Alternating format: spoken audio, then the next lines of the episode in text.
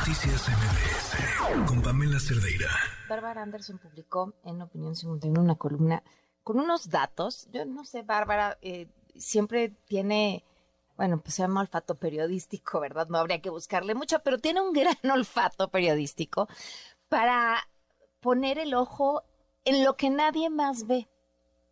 Y esto que van a escuchar, estoy segura que a menos que lo hayan leído, van a ser el ah, te cae.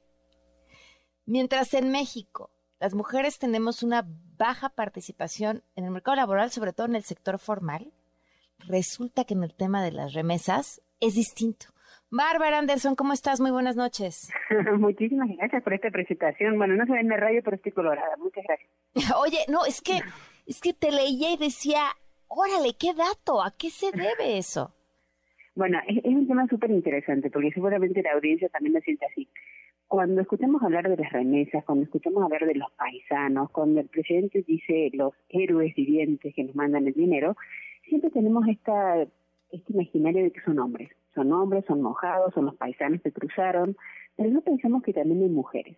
Entonces decidí poner, como estamos acostumbrados en la opinión 51, ponerme las lentes del género y empezar a revisar en el censo de Estados Unidos qué porcentaje de los migrantes mexicanos son mujeres. No sé si el público lo sabía, pero desde 2010 hay más migrantes mujeres mexicanas que migrantes hombres mexicanos. Esto es casi la proporción que, vemos en la opinión 51, es casi el 51% de eh, los migrantes mexicanos trabajando en Estados Unidos son mujeres. Entonces podríamos decirte que la, el 51% de los 60 mil millones de dólares que este año terminaremos recibiendo lo manda una mujer. Y de este otro lado de la frontera, la mayoría de las personas que reciben remesas son mujeres. Entonces las remesas de repente se convierten en una enorme eh, maná de dinero de 60 mil millones de dólares, va a ser el primer ingreso en dólares del Producto Interno Bruto Mexicano, es muy femenino. Y entonces empecé a escarbar un poco más en los datos, como me encanta, y encontré cosas súper interesantes, Pamela. Primero que eh, esto que te decía de que son más mujeres que hombres los que están eh, siendo migrantes, son, podemos decir ahora, heroínas vivas, vas a tener que decir el presidente en su próximo discurso cuando agradezca las remesas.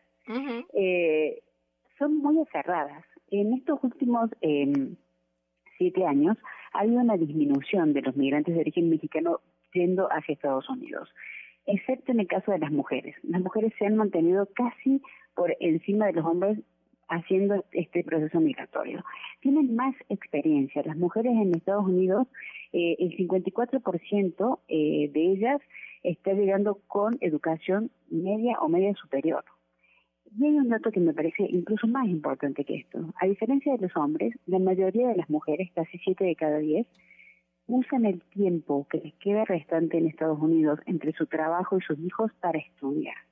Hay en este momento, eh, déjame que estoy revisando aquí los números, pero hay eh, aproximadamente 193 mil mujeres migrantes cursando college, cursando una licenciatura en Estados Unidos hay 385 mil migrantes mexicanas inscritas en distintos colegios en Estados Unidos para terminar la preparatoria. Esto es casi una vez y media más que los hombres. Entonces, no solamente que somos mujeres, sino que están más preparadas. Y hay un dato que también es importante que rompe los sesgos o a lo que estamos acostumbrados a pensar que es, eh, y tiene que ver con el índice de natalidad. Hasta el año 2007, que es donde me remonté en el censo de Estados Unidos, eh, uno de cada 12 nacimientos en Estados Unidos eran de una mamá migrante mexicana. Hoy, uno de cada 21 nacimientos tienen una mamá migrante mexicana.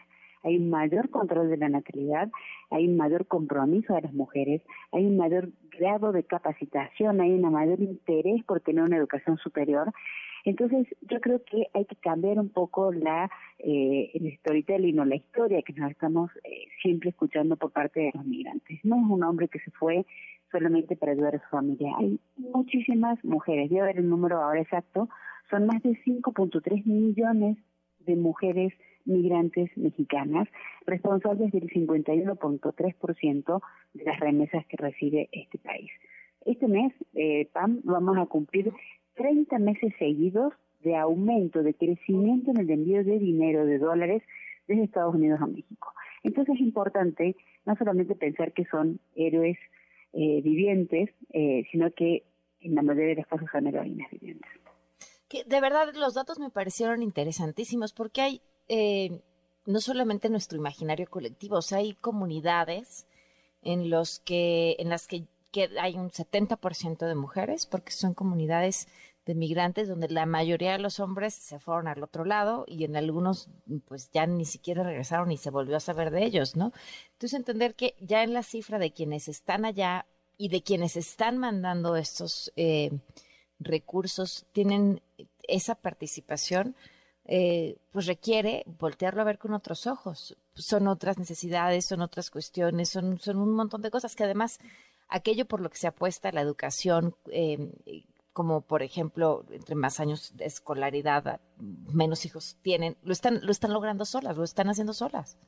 Exactamente, sí, yo creo que merecería en un capítulo aparte, esta es una columna nada más, pero creo que merecería un capítulo aparte entender la dinámica de cómo ha cambiado, porque este me moví desde 2007 porque ha habido un cambio muy importante en lo que es la migración entre 2007 hasta el 2021, que es el último dato que, que presenta el censo de Estados Unidos, pero creo que es muy interesante ver cómo, primeramente la edad, ya no son eh, eh, mujeres mexicanas jóvenes, o sea, entre los 20 y los 25 años, que era el promedio antes de 2007, ahora la mayoría está entre los 30 y los 40 años.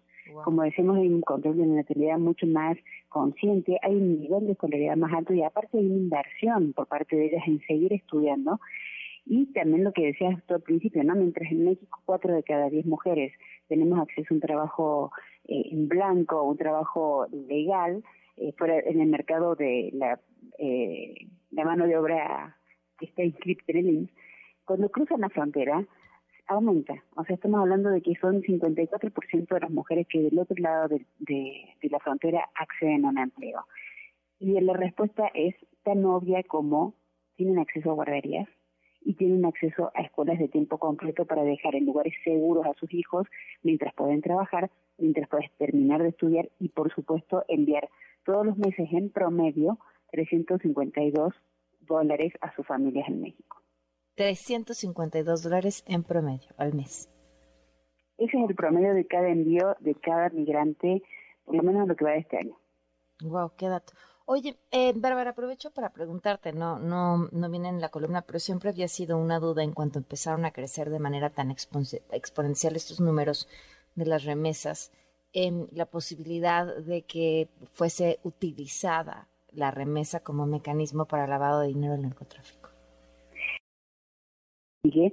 Porque hay un dato que, eh, por lo menos SENDA, que es un organismo, una institución mexicana que se encarga de estudiar las remesas, y también con Nevar lo publicó este año, de cierta manera hay como una diferencia entre el volumen de dinero de estos 60 mil millones de dólares que te comentaba y la cantidad de familias beneficiarias en México.